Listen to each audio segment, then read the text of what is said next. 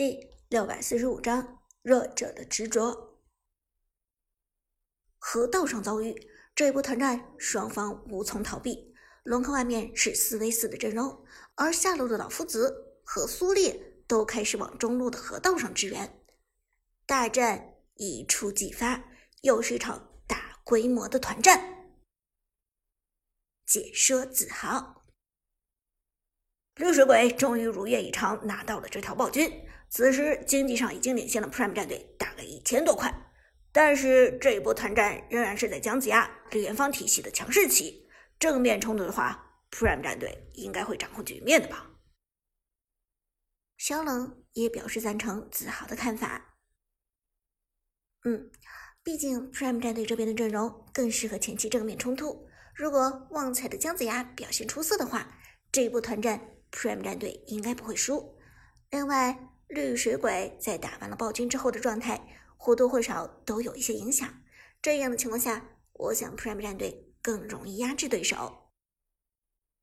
而说到这里，团战已经开启，最先发难的是绿水鬼战队的虞姬。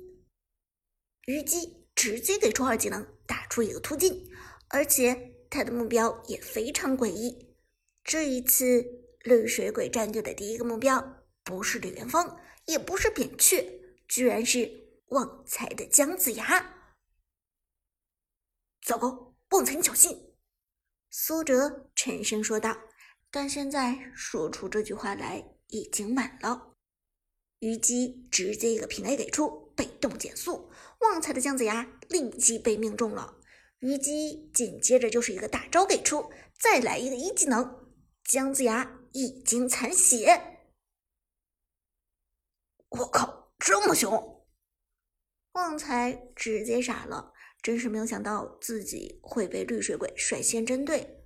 但是这一套技能下来，姜子牙的状态完全已经无法续航，甚至只能马上撤退，因为对面的诸葛亮还在游走，准备偷袭。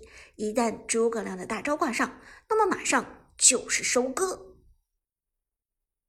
我先去后排远程 poke 了，旺财无奈的说道。这波姜子牙的一技能、二技能一个都没有释放出来，而前期没有释放出来一技能的姜子牙，几乎就等同于废了。这个时候，阿康的李元芳看着对面绿水鬼的虞姬座位太过靠前，冲过来直接一个大招甩在虞姬的必经之路上。虞姬返回的路线被封锁，就只能绕远路朝着队友靠拢。然而这个时候，队友立即冲上来支援虞姬，复活满状态的东皇太一直接一个闪现进场，站在李元芳的大招之内，成功打中了李元芳。绿水鬼的东皇太一又要来这一招以命换命，这招够狠啊！解说子豪由衷赞叹：“直接站在李元芳的大招里和李元芳换血，这下李元芳的小身板哪扛得住啊？”肖冷一点头说道：“是啊，绿水鬼的东皇太一真的是太猛了。他这两次干渴都是把生死置之度外。第一次站在上路偷袭长歌大神也是如此，站在防御塔的射程之内换长歌。”这一次是打李元芳，同样是站在李，同样是站在李元芳的大招里拉着李元芳。其实东皇太一这样的打法，单单一个大招就完全足以收割李元芳了。但是绿水鬼战队显然没有将东皇太一的生死考虑在内，趁着这个机会冲过来进攻李元芳。诸葛亮一招东方破袭之后，瞬间接上大招，几乎贴脸收割李元芳。击杀，人头到手，绿水鬼的诸葛亮成功送走李元芳，而东皇太一却凭借着自己极高的血量和黑暗能量体的吸血功能，奇迹般的活了下来。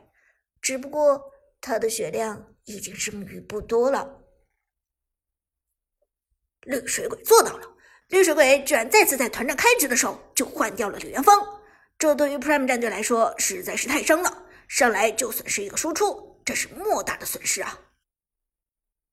阿康郁闷的说道：“这个东皇太一实在是太烦了，直接给我限制住，我毫无办法。”苏哲沉声说道：“别慌，别乱，接下来必须要保护好扁鹊。泰戈的扁鹊这一次的走位倒是很灵活。”不过，看到东皇太一残血之后，他还是选择冲上去收割。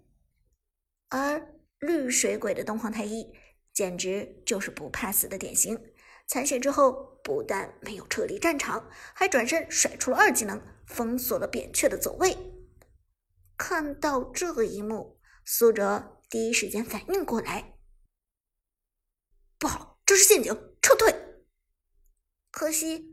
泰厄的走位已经做出，现在再撤退根本就不可能了。直接一个风油精打过去，减速东皇太一之后平 A 叠毒，击杀扁鹊这一波送走了东皇太一。但这时候虞姬和诸葛亮也包夹过来，目标显然就是扁鹊。苏哲的哪吒连忙过去支援，可惜。一个身影跳过来，直接控制住了 Prime 战队的两个人。白起，绿水鬼的白起，还有一招强控制，这下坏了。泰哥终于明白自己中计，东皇太一只不过是个诱饵。现在白起的大招给出，苏哲和泰哥两个人根本没有办法操作。但。远处旺财的姜子牙还有一定的作用，远程打出三技能为队友做炮火上的掩护。